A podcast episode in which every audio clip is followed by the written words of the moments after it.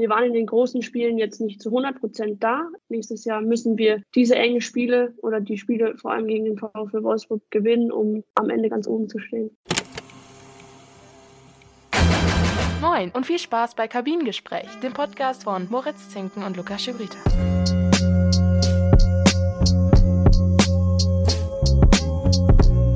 Hallo und herzlich willkommen zurück bei Kabinengespräch. Es ist wieder etwas länger her, seitdem eine Folge von uns rauskam.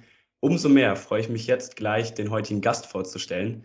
In der nächsten Folge, das kann ich euch schon mal verraten, soll es dann um die Formel E gehen. Da wird sicherlich mein Kollege Lukas auch wieder am Start sein. Jetzt genug Informationen von mir vorab. Ich freue mich jetzt auf ganz viele spannende Antworten von Bayern-Profifußballerin und Nationalspielerin Clara Bühl. Herzlich willkommen, Clara.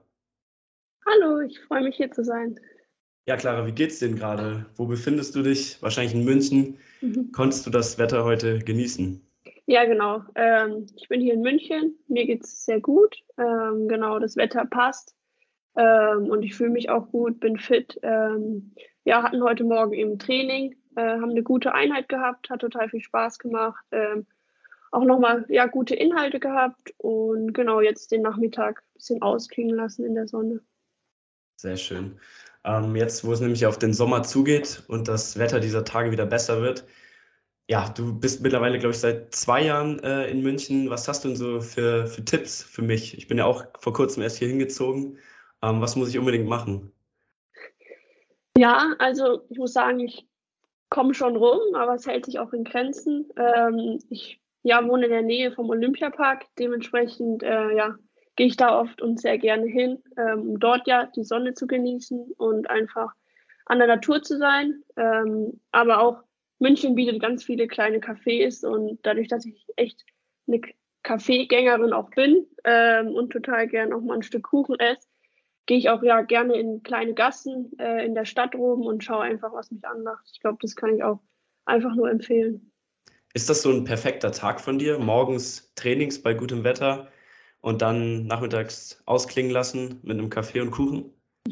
Ja, definitiv. Ähm, genau, morgens ein bisschen Sport machen, äh, einfach mit dem Team zusammen zu trainieren, ähm, eine gute Einheit zu haben, ähm, sich auch auszupowern in gewisser Weise um dann ähm, ja, sich am Nachmittag in der Sonne äh, in einem Café ein Stückchen Kuchen auch äh, ja, gönnen zu können. Ähm, und dann einfach, ja, vielleicht im Olympiapark noch den Sonnenuntergang zu genießen. Ich glaube, das würde schon einen sehr, sehr perfekten Tag beschreiben. Hört sich auf jeden Fall gut an. Du bist ja 2020 von Freiburg zum großen FC Bayern gewechselt. Davor hast du in deiner Heimat bei der Spielvereinigung Untermünstertal gespielt.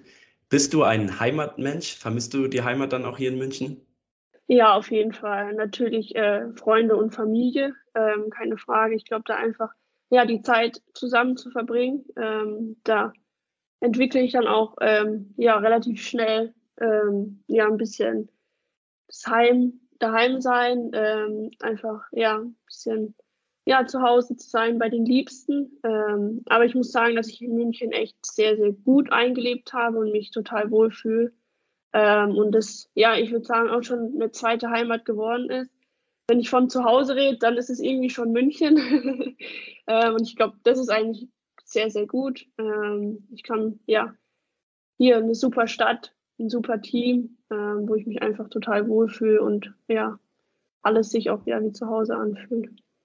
Ja, das geht bei mir sicherlich ähm, wahrscheinlich also ein bisschen schneller. Ich habe teilweise schon das äh, ja, festgestellt, dass ich sogar schon im Urlaub, wenn ich irgendwo bin, so sage, ja, okay, dann gehen wir jetzt gleich nach Hause und dann ist schon das Hotel für mich das, das Zuhause, weil es einfach so im Sprachgebrauch drin ist. Und ich meine, ich bin jetzt anderthalb Monate hier und also ist eine sehr schöne Stadt.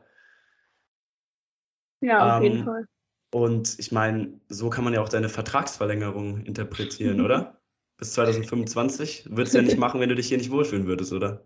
Nee, definitiv. Also ich glaube, ja, das war auch noch ein großes Indiz, wo man gemerkt hat, dass ich hier mich einfach wohlfühle, dass es, ja, ich hier meine zweite Familie auch gefunden habe ähm, mit dem FC Bayern. Ähm, klar, natürlich, das Sportliche zählt dazu, ähm, einfach ein fantastischer Verein, ähm, wo ich auch, ja, merkt, dass eine Entwicklung da ist. Natürlich, ähm, ja, vor allem im Frauenfußball oder Frauenmannschaft, ähm, ja, wollen wir weiter nach oben gehen, wollen wir noch mehr erreichen, aber natürlich auch neben dem Fußball ja, fühle ich mich eben wohl. Ist eine super Stadt, nah an den Bergen, ähm, ja, was natürlich auch nochmal ein riesen Pluspunkt ist. Ja, Clara, dann schauen wir doch gerne mal aufs Sportliche. Wenn du deine bisherige Zeit bei den Bayern Revue passieren lässt, wie zufrieden bist du? Also in der ersten Saison von dir konntet ihr ja direkt die vier Meisterschaften-Serie eures größten Konkurrenten Wolfsburg beenden, seid bis ins Champions League Halbfinale gekommen. Diese Saison steht ein bisschen mehr hinten an, oder? Ja, also ja, für mich war die erste Saison natürlich super. Ähm, nach München gekommen. Ähm, die Saison ging unfassbar schnell vorbei, weil man irgendwie ein Spiel nach dem anderen gewonnen hat. Und ja, so Erfolgserlebnisse lassen die, kurz, die Zeit auch immer kürzer werden, ähm, wo alles relativ schnell geht. Dementsprechend, ja, war, die, war das Jahr irgendwie relativ schnell rum. Ähm, und ja, ähm, erreicht haben wir ja auch eben viel, wie du schon gesagt hast. Ähm, Champions League, Halbfinale und die Meisterschaft. Ich glaube, ja, für die erste Saison war das sehr, sehr gut. Und ja, als ich nach der Saison dann irgendwie drüber nachgedacht habe, war ich echt auch stolz drauf, was wir als Team erreicht haben und dass ich dem Team auch so helfen konnte. Ähm, ja, einfach meine Stärken einbringen. Und genau, ja, dieses Jahr war es, oder diese Saison war es ein bisschen schwieriger. Ähm, ich glaube, ja, das, was wir als Glück hatten, äh, hat uns dieses Jahr ein bisschen gefehlt. Ich glaube, die engen Spiele konnten wir nicht für uns entscheiden. Ähm, aber trotzdem, ja, haben wir eine gute Saison gespielt, sind auch, ja, würde ich sagen, zufrieden. Ähm, wir sind klar nur zweiter Platz geworden, ähm, aber haben uns trotzdem für die Champions League qualifiziert und das ja, hilft uns natürlich für die nächste Saison, um dort dann wieder anzugreifen. Du bist natürlich als Fußballerin, würde ich mal sagen, schon selbstbewusst. Also ohne Selbstbewusstsein schafft man es ja nicht wirklich weit. Aber hast du das direkt erwartet, dass du auf Anhieb dann auch Stammspielerin bist und so einen großen Einfluss in deiner ersten Saison hast auf die Mannschaft? Hm, ja, schwierig. Man macht sich natürlich im Vorhinein schon Gedanken, okay, wie wird der Wechsel ablaufen? Ähm, wie kommt man ins Team rein? Wie kann man dem Team helfen? Ähm, und hat da ja nicht Erwartungen, aber erhofft sich natürlich sehr, sehr viel. Und äh, ich muss sagen, dass ja meine Erwartungen ja, ich übertroffen habe, beziehungsweise ich auch gesagt habe, okay, krass, damit hätte ich nicht gerechnet. Ähm, aber es freut mich natürlich umso mehr, dass ich der Mannschaft so helfen konnte ähm, und ja, durch Assists oder Tore einfach zu diesen Erfolgen beitragen konnte. Und ja, also du hast gesagt, ihr seid zufrieden mit der Saison im Grunde. Ähm, aber wie, wie geht ihr jetzt damit um? Wie wollt ihr eben dann im nächsten Jahr wieder angreifen? Also es gab ja eben die Demütigung äh, gegen den VfL mit dem 6-0 in der Liga, das Aus im Halbfinale äh, des Pokals gegen die Wölfe. Wie wollt ihr es nächstes Jahr schaffen, ja, dann auch wieder dauerhaft ähm, vor dem größten Konkurrenten zu stehen? Ja, ich glaube, es ist wichtig, dass man sich jetzt eben in der jetzigen Phase oder auch vor allem ähm, nach der Saison und in der Vorbereitung auf die nächste Saison äh, ja, zusammensetzt und schaut, okay, woran hat es gelegen, welche Stellschrauben muss man drehen ähm, wie können wir es schaffen, dass wir die entscheidenden Spiele für uns gewinnen? Äh, was brauchen wir als Team da einfach noch ähm, für einen Einfluss? Oder wie können wir es trainieren, dass wir dann einfach da sind, dass wir unsere Performance, unsere beste Leistung bringen, um dann die entscheidenden Spiele zu gewinnen, weil die dieses Jahr auch einfach ja, die Meisterschaft und den Pokal entschieden haben. Ich glaube, dass wir eine Konstanz, wir hatten eine Konstanz ähm, dieses Jahr in der Liga, ähm, konnten da auch ähm, fast alle Spiele gewinnen. Ähm, und ja, letztendlich äh, hat die Meisterschaft einfach die zwei Spiele entschieden, ähm, in denen wir letztes Jahr präsent waren, da waren, das Hinspiel für uns entscheiden konnten und es dieses Jahr eben nicht geschafft haben. Und ich glaube, meiner Meinung nach gilt es dann da einfach zu schauen, okay, wir waren in den großen Spielen jetzt nicht zu 100 Prozent da, in der Bundesliga gegen Wolfsburg vor allem. Ähm, ich glaube, Champions League gegen Paris ist nochmal was anderes. Ähm, aber ja, daran geht es einfach zu arbeiten, zu sagen, okay, nächstes Jahr müssen wir diese engen Spiele oder die Spiele vor allem gegen den VfL Wolfsburg gewinnen, um am Ende ganz oben zu stehen. Genau, das Champions League-Spiel, das habe ich jetzt auch mal natürlich rausgenommen. Da seid ihr wirklich auf der letzten Rille auch gefahren und habt ja auch noch eine sehr beachtliche Leistung hingelegt, war ja auch sehr knapp. War das trotzdem dann so, so ein Highlight-Spiel, weil man eben so ja, der Underdog war, weil man eben so ja, Verletzungssorgen hatte, Personalsorgen? Ja, ich glaube, das tat unserer Mannschaft, unserer ja, eng aufgestellten, würde ich jetzt mal sagen, Mannschaft mit 14 äh, Spielerinnen gut, also gut, dass man eben Underdog war. Wir hatten nichts zu verlieren in der Situation mit diesen Bedingungen und ich glaube, das hat aus uns einfach nochmal die letzten Prozente rausgekitzelt. Ähm, ja, wir wollten einfach in Paris auftreten, ähm, wer wir sind, wie wir sind, wie wir Fußball spielen ähm, und vor allem das tun für die, die zu Hause sitzen müssen, äh, wegen der Corona-Infektion oder wegen Verletzungen.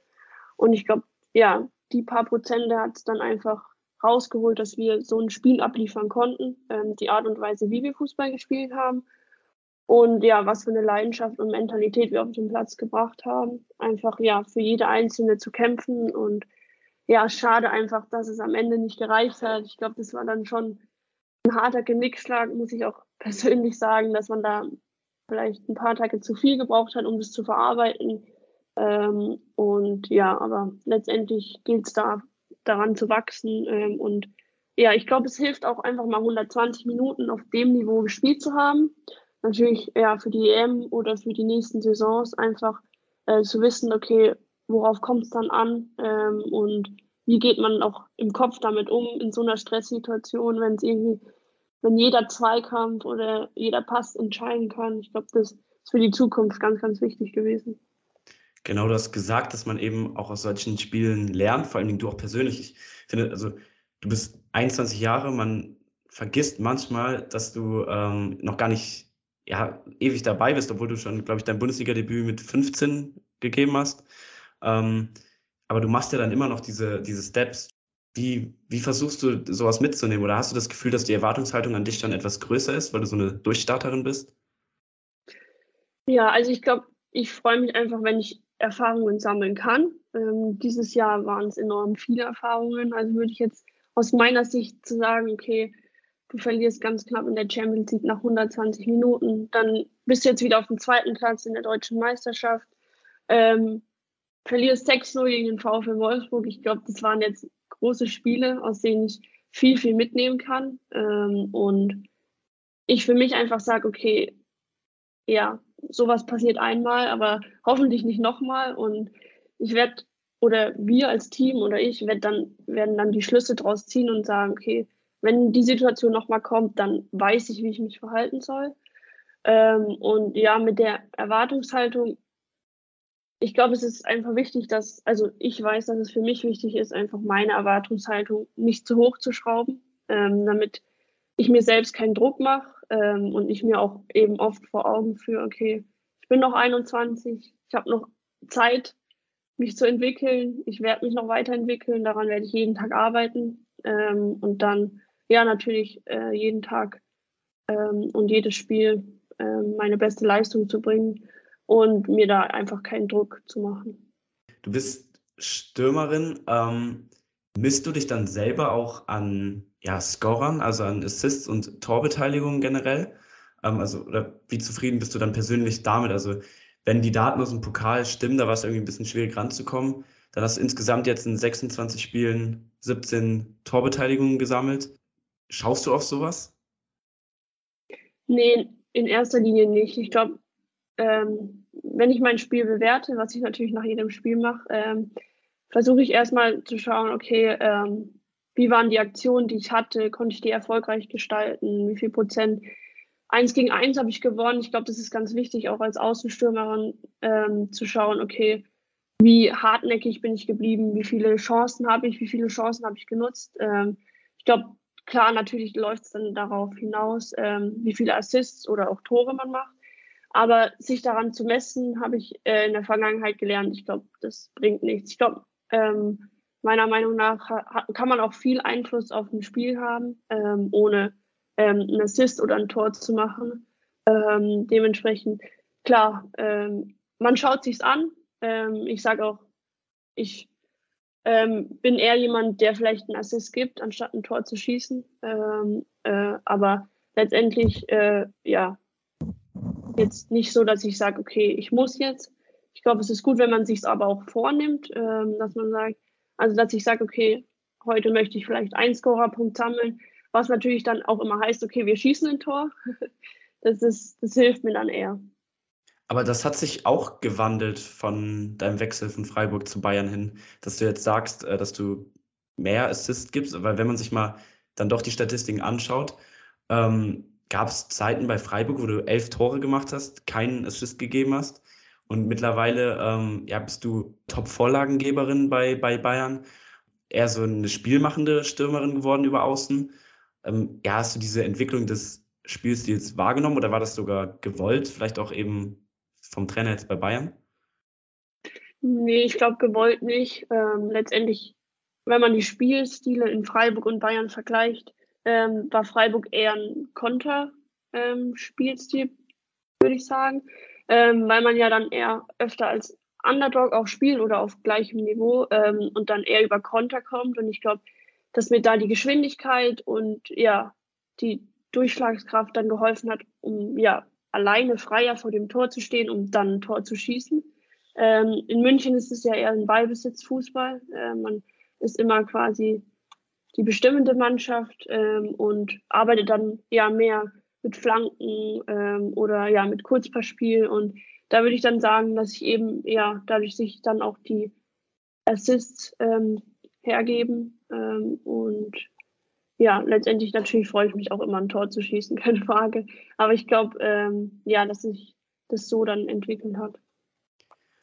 Aber ist das, ähm, also man kann bei dir sowieso jetzt nicht von Anpassungsproblemen reden, weil du, wie gesagt, ja direkt Einfluss hattest. Aber also die ersten Trainingswochen, hast du dann gemerkt, diesen Unterschied. Ich komme jetzt nicht mehr von einem Underdog äh, von, über, über einen Konter, sondern komme jetzt eben über Ballbesitz. Hast du es im Training dann gemerkt? War das eine große Umstellung?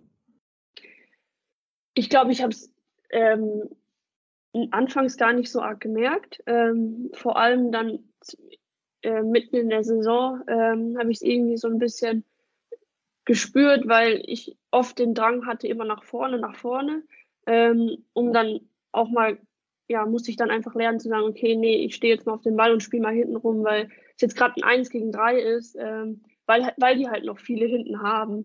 Ähm, in Freiburg war es dann eher so, okay, jetzt ist Raum da, jetzt gehe ich nach vorne, jetzt sind ähm, ja höchstens noch ein oder zwei da ähm, und man hat eben diese Eins gegen eins Situation, die ich dann für mich entscheiden kann, ähm, was ja dann im Bayern-Spiel nicht so war und ich dann auch lernen musste, auf Ballbesitz zu spielen und zu sagen, okay, es bringt jetzt nichts, hier durch die Wand ähm, irgendwas zu wollen, sondern auch einfach mal ja den Ball zu halten und dann ja ne, einen Angriff neu zu starten und zu strukturieren sicherlich ja dann auch ähm, besser im Hinblick auf die Nationalmannschaft. Da habt ihr ja natürlich auch viele Spiele, wo ihr eben dominieren wollt.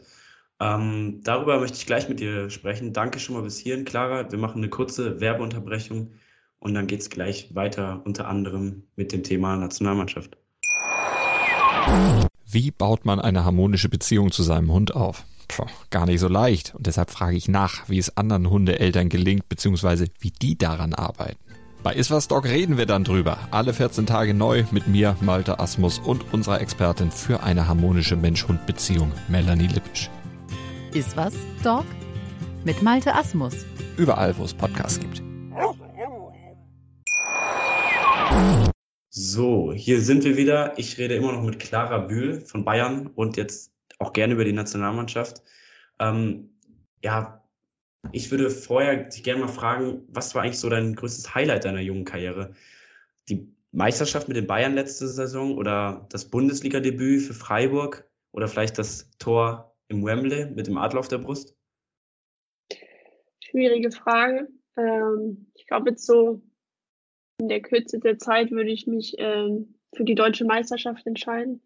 Ähm, ja, weil es einfach über einen längeren Zeitraum eine konstante Leistung gebraucht hat, ähm, ja, vom Team einfach und ähm, wir dann am Ende der Saison ähm, dafür ja den Titel holen konnten und das natürlich dann für eine enorme Konstanz ähm, und Erfolg über ja eine ganze Saison spricht. Sicherlich das Spiel ähm, im Wembley natürlich dann auch ein Highlight gewesen. Am 6. Juli geht die EM in England los. Ihr startet am 8. Juli gegen Dänemark ins Turnier. Wie groß ist deine Vorfreude jetzt auf deine erste Europameisterschaft mit der A-Nationalmannschaft?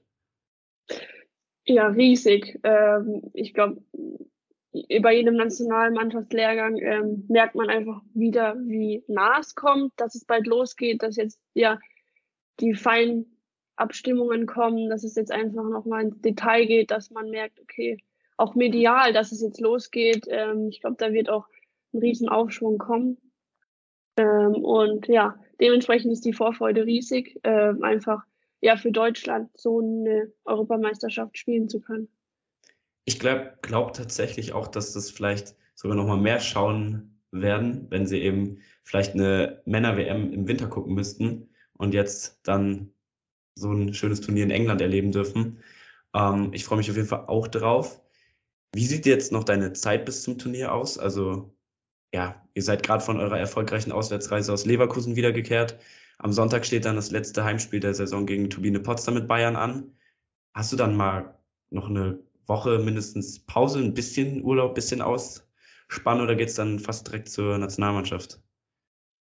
Ähm, ja, genau. Also der grobe Plan ist eben, dass jetzt äh, am Sonntag das letzte Spiel der Saison ist ähm, und dass wir dann ähm, zwei, drei Wochen frei haben, einfach Urlaub, runterfahren, entspannen und neue Energie tanken, ähm, um dann, ähm, ja, ich glaube, dann sind es noch vier Wochen ähm, bis Anfang Juli, ähm, wo wir dann mit der Nationalmannschaft uns über ähm, ja, längere Zeitraum sehen. Natürlich fährt man dann irgendwie zwei, drei Tage zwischendrin nochmal nach Hause. Aber ich glaube, es wird eine sehr, sehr intensive Zeit, aber auch eine sehr gute Zeit, um sich äh, optimal auf das Turnier vorzubereiten ähm, und ja, Abläufe, Details ähm, im Spiel zu trainieren, zu üben und dann ja bei der EM zu performen.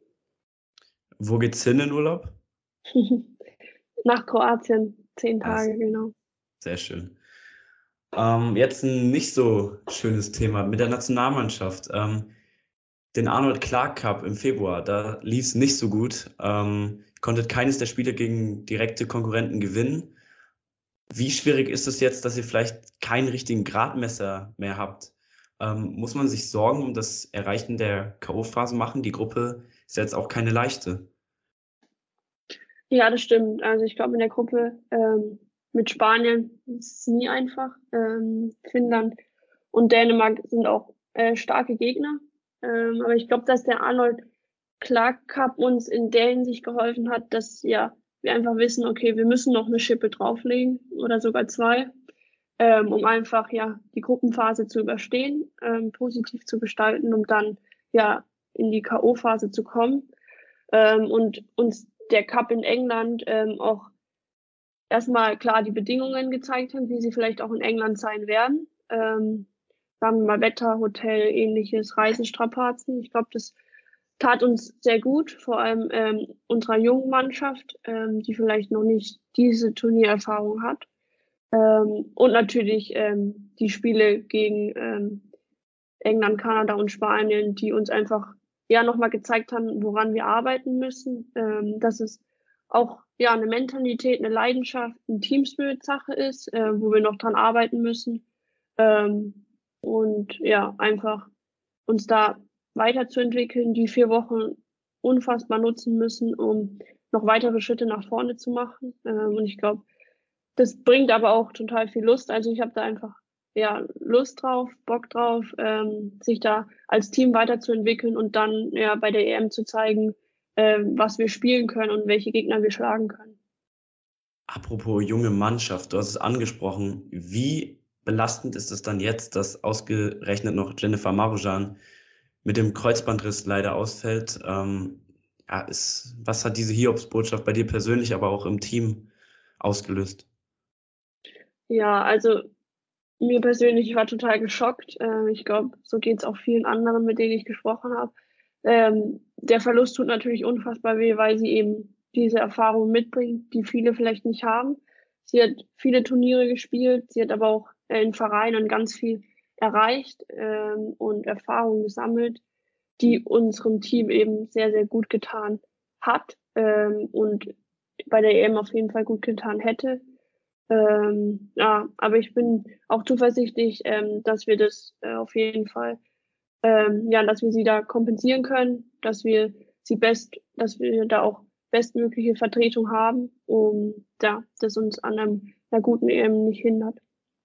Habt ihr schon ein Ziel ausgemacht oder kommt das dann erst in den letzten intensiven vier Wochen?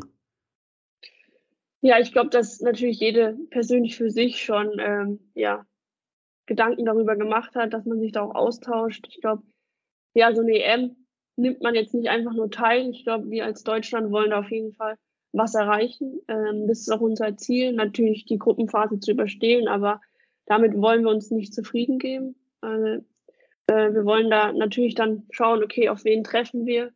Ähm, das könnte ja England äh, schon direkt sein, ne? Ja, genau. Ich glaube, natürlich kommt darauf an, ob Gruppenerster oder Gruppenzweiter. Ähm, natürlich ist es da auch schon mal ein Ziel, Gruppenerster zu werden, ähm, um dann eben einen vermeintlich leichteren Gegner zu bekommen. Aber darauf gilt es sich auch nicht auszuruhen, ähm, sondern dann einfach, okay, zu schauen, wer kommt im Achtelfinale, wer kommt im Viertelfinale und dann gilt es, glaube ich, wirklich einfach die Fußballfloskel von Spiel zu Spiel zu schauen und ja, dann natürlich möglichst weit zu kommen, keine Frage. Die Floskel passt natürlich, aber auf jeden Fall. Du hast eben den Team Spirit angesprochen. Ich habe vorher ehrlicherweise überlegt, ob ich die Frage mit reinnehme, weil ich mir wahrscheinlich deine Antwort schon denken kann. Ähm, mich würde es trotzdem einfach mal interessieren. Also wie ist denn dann so das Miteinander der deutschen Nationalmannschaft? Es gibt eben viele Vertreterinnen vom VfL Wolfsburg und eben jetzt von euch Bayern. Ähm, ihr bettelt euch das ganze Jahr um mindestens zwei Titel direkt. Ähm, jetzt müsst ihr eine Einheit bilden. Ist das dann schwieriger? Redet man vielleicht am Anfang nochmal über die, die Saison? Ist man vielleicht noch von einem 6-0 ein bisschen ähm, ja, gekränkt? Ja, ich muss sagen, nach dem äh, 6-0 ähm, sind wir auch direkt zur Nationalmannschaft gereist. Ähm, wir natürlich ähm, sehr, sehr traurig, enttäuscht, nicht so, wie wir uns das vorgenommen haben. Wolfsburg natürlich ähm, sehr happy über das Ergebnis. Aber letztendlich, ja, war es dann mit der Ankunft, beziehungsweise am nächsten Morgen hat man sich dann wieder gesehen. Ähm, ja, gar kein Thema mehr. Ich glaube, ja, wir haben uns das für uns, äh, wir haben das für uns verarbeitet. Ähm, klar, also ich muss sagen, die ersten zwei, drei Tage war es schon ähm, nicht einfach. Ähm, das lag jetzt aber weder an ähm, Wolfsburg noch an der Nationalmannschaftsreise. Ähm, aber ich glaube, sobald du dann zusammen auf dem Platz spiel, stehst und ja zusammen spielst, blendest du das aus. Ähm, die sind dann eine Mitspielerin und ja, ich muss sagen, das sind auch Weltklasse-Spielerinnen, mit denen ich unfassbar gerne zusammenspiele. Ähm, dementsprechend hat man da einfach Lust drauf zu schauen, okay, was können wir dann als quasi Team erreichen, ähm, so wie wir das als Bayern auch sehen, okay, wo kann es hingehen, wo müssen wir uns weiterentwickeln. Ja, so ist es dann auch bei der Nationalmannschaft und da gilt es dann auch, Team Spirit zu entwickeln. Das ist natürlich viel, viel schwieriger wie im Verein, ähm, weil du dich eben nicht tagtäglich siehst. Ich glaube, äh, hier in München muss ich sagen, dass der Team Spirit halt sehr, sehr, sehr, sehr gut ist. Ähm, das hatte ich jetzt so noch nicht, weil wir total, ja, verbunden sind. Man sieht sich jeden Tag auch länger am Campus. Ähm, man ja, weiß sehr, sehr viel über die anderen. Man weiß, okay, wie man mit denen umgehen muss, dass es einfach passt, dass es harmoniert. Und ich glaube, dass die vier Wochen vor der EM da unfassbar wichtig sind, dass man sich auf und neben dem Platz kennenlernt, dass man weiß, okay, wann braucht eine Spielerin mal ihre Ruhe, wann ähm, ist sie bereit für den Spaß oder wann kann man ja was zusammen spielen, Kartenspiel, irgendwie sowas, dass man, dass sich da einfach auf und neben dem Platz kennenlernt und da dann einfach ja weiß, wie die anderen drauf sind, ähm, um dann eben eine, ein Team Spirit zu entwickeln. Vielleicht, ich glaube es zwar nicht, hört aber ja tatsächlich schon eine von deinen Mitspielerinnen zu. Wie bist du so drauf? Ähm, dann kann sie sich ja direkt die Tipps da abholen. Also brauchst du mal deine Ruhe eher und ziehst dich dann auf dein Zimmer zurück oder suchst du dann das nächste Café mit ein paar Mitspielerinnen für ein Stück Kuchen? Ja, ich muss sagen, dass ich da ähm, ja total ein Gesellschaftstyp bin. Ähm, ja, bin, habe gerne Leute um mich herum. Ähm, natürlich brauche ich auch mal eine Zeit auf dem Zimmer, keine Frage, um einfach mal durchzuschnaufen. Aber ja, ich bin gerne draußen eben, trinken Kaffee, quatschen ein bisschen äh, mit jedem, der so ein bisschen vorbeiläuft, ähm, um einfach sich auszutauschen. Und ja, ich glaube, das tut mir dann auch immer ganz gut, ähm, anstatt ja nur auf dem Zimmer zu sitzen. Na, dann hoffen wir mal, dass einer guten EM nichts mehr im Wege steht. Wir machen nochmal eine kurze Unterbrechung und dann würde ich gleich mit dir über die Entwicklung des Frauenfußballs und zum Beispiel Themen wie Social Media reden. So, jetzt gehen wir in die letzte Phase, ähm, quasi die Nachspielzeit. Clara, ähm, ich würde gern mit dir über die Entwicklung und das Standing des Frauenfußballs reden. Wenn viele diesen Satz hören, werden einige vermutlich sogar die Augen verdrehen. Zumeist startet dann direkt eine Debatte um Equal Pay, Gleichberechtigung, Angebot und Nachfrage hört man dann immer wieder. Stört dich einfach generell diese Diskussion manchmal? Weil ich dich zum Beispiel jetzt auch so einschätze, dass du denkst, hey, ich will einfach ja, mein Spiel machen, ich will mich auf mich und meine Mannschaftsleistung konzentrieren?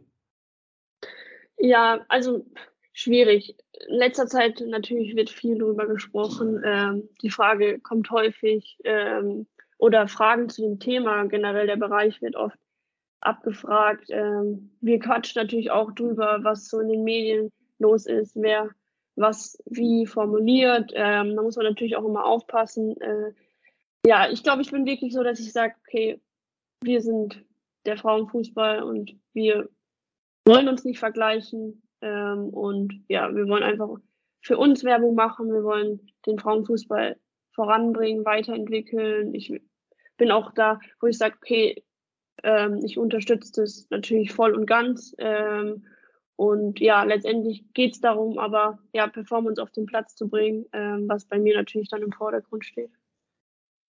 Man hört nämlich ja immer noch von einigen Spielern, dass sie nicht nur von Fußball ähm, leben können. Vielleicht eine zu private Frage, aber kommst, also kannst du komplett vom Fußball leben und du studierst ja auch nebenbei, machst du das eher als ähm, Absicherung oder einfach wirkliches Interesse nebenbei? Ja, ähm, während dem Fußball, also zurzeit kann ich definitiv davon leben. Man kann sich auch was zur Seite tun, würde ich mal so formulieren. Aber ähm, ja, ausgesorgt hat man keinesfalls. Äh, dementsprechend dann eben auch das Studium. Ich würde jetzt sagen, nicht sagen, ich mache das nur zur Absicherung. Ähm, ich mache es vor allem zum Ausgleich, weil es mir einfach gut tut, einfach da ja noch was anderes zu haben, das einen ablenkt, worüber man sich definieren kann, ähm, wenn man eine Prüfung bestanden hat oder ein Semester geschafft hat. Ähm, zum Beispiel in einer ja, Phase, wo der Fußball nicht so läuft, äh, dass man dann sagt, okay, der Fußball ist nicht alles. Ähm, und dementsprechend muss man jetzt auch nicht in ein Tief fallen, sondern äh, holt sich dann durch was anderes quasi daraus. Ähm, ja, dementsprechend das Studium eben vor allem als Ausgleich und Abwechslung. Und ja. Ja, das ist ja eben der größte Unterschied zum Männerfußball, wenn man so sagen will, dass eure Verletzung, äh, eure Karriere jetzt auch nicht äh, von Verletzungen unbedingt verschont bleibt und ihr nicht ewig spielen könnt und dann man eben in dieser Zeit nicht aussorgen kann. Ähm, du studierst Man Medienmanagement, wenn ich richtig informiert bin. Ähm, ich habe auch mal ein Interview von dir gehört, wo du eben sagst, dass du auch Interesse dann eben an Social Media hast. Das ist ja eben auch nochmal so eine Möglichkeit in der heutigen Zeit da ja Verma Vermarktung zu betreiben, auch eine Geldschöpfung in Zukunft im Frauenfußball. Ähm, beschäftigst du dich dann auch gerade durch das Studium gerne damit? Ja, ich muss sagen, dass ich natürlich ähm, Social Media vor allem jetzt aus der ähm, ja, Spielerin-Perspektive sehe, ähm, aber das Studium mir dann ermöglicht, auch mal ja, hinter die Kameras zu schauen und zu schauen, okay, wie läuft sowas ab? Ähm, was muss alles beachtet werden, ähm, um dann zu gucken, okay, auch wie denken Journalisten, wenn sie Fragen stellen oder ähnliches. Ähm, dementsprechend ja, ähm, klar, Social Media ist auch vor allem ein sehr präsentes Thema. Ich glaube, eine Plattform, die ja wächst und wächst ähm, und ja, wo wir äh, den Frauenfußball natürlich auch platzieren wollen, um ja weitere Fans, Follower ähm, und vor allem ja Zuschauer zu generieren. Und willst du es dann auch eben für dich selber noch mehr nutzen? Also klar, ich nenne jetzt ein Beispiel, das vielleicht ein bisschen übertrieben ist. Da kann man ja schon fast von der Influencer reden, aber ähm, hier äh, Lehman von West Ham zum Beispiel, die das natürlich sehr nutzt. Ähm, siehst du da auch so ein bisschen den Reiz, dich selber so im Social Media noch mehr zu präsentieren und zu entwickeln? Ja, ich glaube, ähm, alles in gewisser Maßen oder in, ja, in gewissem Grade. Ähm, dass es natürlich noch natürlich bleibt, ähm, dass ja, ich mir selbst treu bleibe, dass das alles Spaß macht, dass es jetzt nicht zu einer Arbeit wird, ähm, obwohl es ja trotzdem auch dazugehört ähm, zum ja, Profi-Dasein. Ähm, aber ja, natürlich ist es immer, wie sich ergibt, würde ich jetzt eher so sagen. Man postet natürlich viel über Fußball, aber auch mal Privates. Äh, ich würde sagen, dass ich das natürlich, na, man kann immer mehr machen, ähm, aber ich bin damit eigentlich ganz gut gefahren, einfach zu sagen, okay, wenn sich was ergibt, ähm, dann ja, poste ich, reposte ich es oder ja, kommentiere es. Du hast natürlich jetzt auch innerhalb der Bundesliga dann verschiedene Vereine jetzt gesehen mit Freiburg und Bayern. Wie sieht das da so dann schon von den Unterschieden dann auch? Also hast du da dann eben auch eine Entwicklung im Frauenfußball gemerkt? Ähm, weil wenn ich jetzt mal zum Beispiel Melanie Leupolz, ähm, eine Kollegin von dir aus der Nationalmannschaft zitiere, die hat eben gesagt, ja, Equal Pay, genauso wie du, darum geht es gar nicht, sondern es geht darum, äh, die Rahmenbedingungen zu schaffen, die Infrastruktur, dass sich der Frauenfußball entwickeln kann. Das sieht man ja auch in, in England wie oder in Spanien, wie da eben investiert wird. Ja, ist dann auch noch ein, vielleicht ein riesiger Unterschied auch innerhalb der Bundesliga selber? Ja, definitiv. Also die Reichweite und die Möglichkeiten, die der FC Bayern hier hat, das habe ich, ich glaube, mit Tag 1 meiner Vertragsverlängerung gemerkt, ähm, wie das gepusht wird, ähm, wie, ja, was für eine Reichweite das hat ähm, und ja, wie professionell das auch gemacht wird, ähm, dass da täglich ähm, ja, Content gepostet wird, dass da äh, Zuschauer generiert werden, dass man Follower ähm, ja, entwickelt, Follower ähm, bekommt und Zuschauer generiert. Ähm, das war in Freiburg keineswegs der Fall. Ähm, ich glaube, es wurde jetzt schon besser ähm, in, den letzten, in den letzten zwei Jahren. Aber als ich noch in Freiburg war, ähm, ja, gab es da nicht wirklich Social Media oder Instagram oder irgendwas ähnliches. Äh, da wurde viel über, klar, die Presse gemacht, über Zeitungen, Interviews, aber ähm, auf keinen Fall im Vergleich mit dem, ja, mit den Reichweiten und mit der Art und Weise, wie das der FC Bayern macht. Und du persönlich, ähm, du hast ein Team hinter dir, soweit ich weiß, ähm, zum Beispiel eure Website, ähm, wo du auch gerne Einblicke gibst. Aber machst du Social Media noch dann komplett alleine und eigenständig?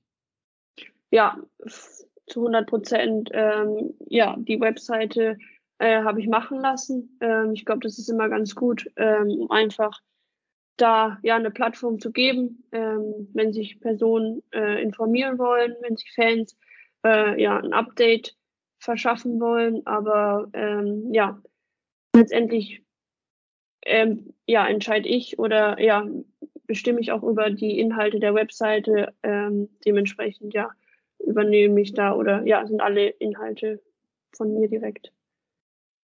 Und wo siehst du jetzt persönlich das größte Entwicklungspotenzial oder was vielleicht auch am einfachsten wäre zu ändern äh, im Frauenfußball?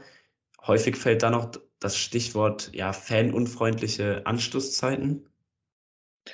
Ja, ähm, ich glaube, es ist schwierig zu finden, einen Punkt, wo man jetzt sagt, okay, der ist es und dann verändert sich alles. Ich glaube, es sind viele Stellschrauben, die man drehen kann, die vielleicht einfacher oder schwieriger zu drehen sind. Aber ähm, ja, natürlich wäre das auf jeden Fall ein Schlüsselelement zu sagen, okay, wir platzieren die ähm, Spiele der Frauen so, dass ähm, vor allem viele junge Mädchen, ähm, aber auch ja viele andere Menschen das sehen können, um, um, um auf unseren Fußball und unser Fußballstil aufmerksam zu werden. Ich glaube, wenn das möglich wäre, dann würde auch viel, viel mehr ähm, die Leistung von uns sehen und ähm, auch ja sich vielleicht andere Meinungen über den Frauenfußball bilden. Es geht nämlich ja auf der anderen Seite in schnellen Schritten voran. Also manchmal hat man beim Frauenfußball das Gefühl, es gibt so ein paar Dinge, die man einfach ändern könnte, die nicht getan werden. Und dann hört man auf einmal von einem irren Zuschauerrekord äh, im Camp Nou mit 91.000 Fans beim Frauenfußball. Ähm, ich meine, das haben dann auch einige deiner Kolleginnen dann aus der Nationalmannschaft vom VfL in der Champions League erlebt. Ähm, ist, ist das nicht dann teilweise surreal ähm, für dich? Ja, ich muss sagen, dass es total schwierig ist, weil eben einerseits sich der Frauenfußball total weiterentwickelt und auch ähm, große Schritte nach vorne macht. Andererseits es viele kleine Stellschrauben geht, gibt, die noch zu drehen sind und auch wichtig sind, dass die in der nahen Zukunft passieren ähm, und dass wir und alle, die im Frauenfußball involviert sind, da auch ähm, dranbleiben und immer wieder anstupsen und sagen, hey, das könnte verbessert werden, hier müssen wir noch dran arbeiten. Aber für uns ist es natürlich auch extrem schön, solche Erlebnisse zu haben, wie beispielsweise das fast ausverkaufte Camp Nou mit 91.000 oder auch jetzt bei uns persönlich das Spiel in der Allianz Arena, ähm, was so Highlights sind, ähm, die uns enorm freuen, die uns auch eine totale Wertschätzung geben und wir einfach total froh sind, dass das ermöglicht wird. Eben andererseits auch zu sagen, okay, hier sind noch Platzbedingungen oder Sachen, die vielleicht relativ einfach oder auch schwerer zu lösen sind, aber die wir einfach angehen müssen, um da noch weitere Schritte nach vorne zu machen. Du hast eben schon angesprochen, die nächste Generation der jungen Fußballerinnen. Du hast mal in einem Podcast Schweinsteiger und Groß als deine Vorbilder genannt. Wie siehst du die Entwicklungschance, dass in Zukunft die nächste Generation eben Alexia Putellas oder Clara Bühl als Vorbild nennen? Ja, ähm, schwierige Frage, beziehungsweise ja, ich glaube, natürlich spielt man Fußball, um auch Vorbild zu sein. Ich glaube, wir wissen auch, also ich weiß auch, dass man, dass ich jetzt auch ein Vorbild bin für kleinere, ähm, dass es dementsprechend darum geht, okay, ähm, junge Mädchen mitzunehmen, abzuholen, denen zu sagen, okay, ihr könnt das auch schaffen, was wir schaffen können, sie zum Fußball zu begeistern, ihn ja wertzuschätzen, jeden Zuschauer oder Zuschauerinnen, die bei uns am Spiel wird. Ich würde sagen, oder ja, wir widmen auch ganz viel Zeit unseren Fans, weil wir natürlich total dankbar sind für jede oder jeden, der kommt ähm, und uns unterstützt, weil natürlich nicht selbstverständlich ist ähm, und wir da auch einfach ja Vorbilder sein wollen ähm, und dann ja die nächste Generation ähm, ja zu unterstützen und weiterzuentwickeln und denen eben auch Möglichkeiten zur Weiterentwicklung zu geben. Ja, oder vielleicht auch Möglichkeiten, die ihr eben noch nicht hattet.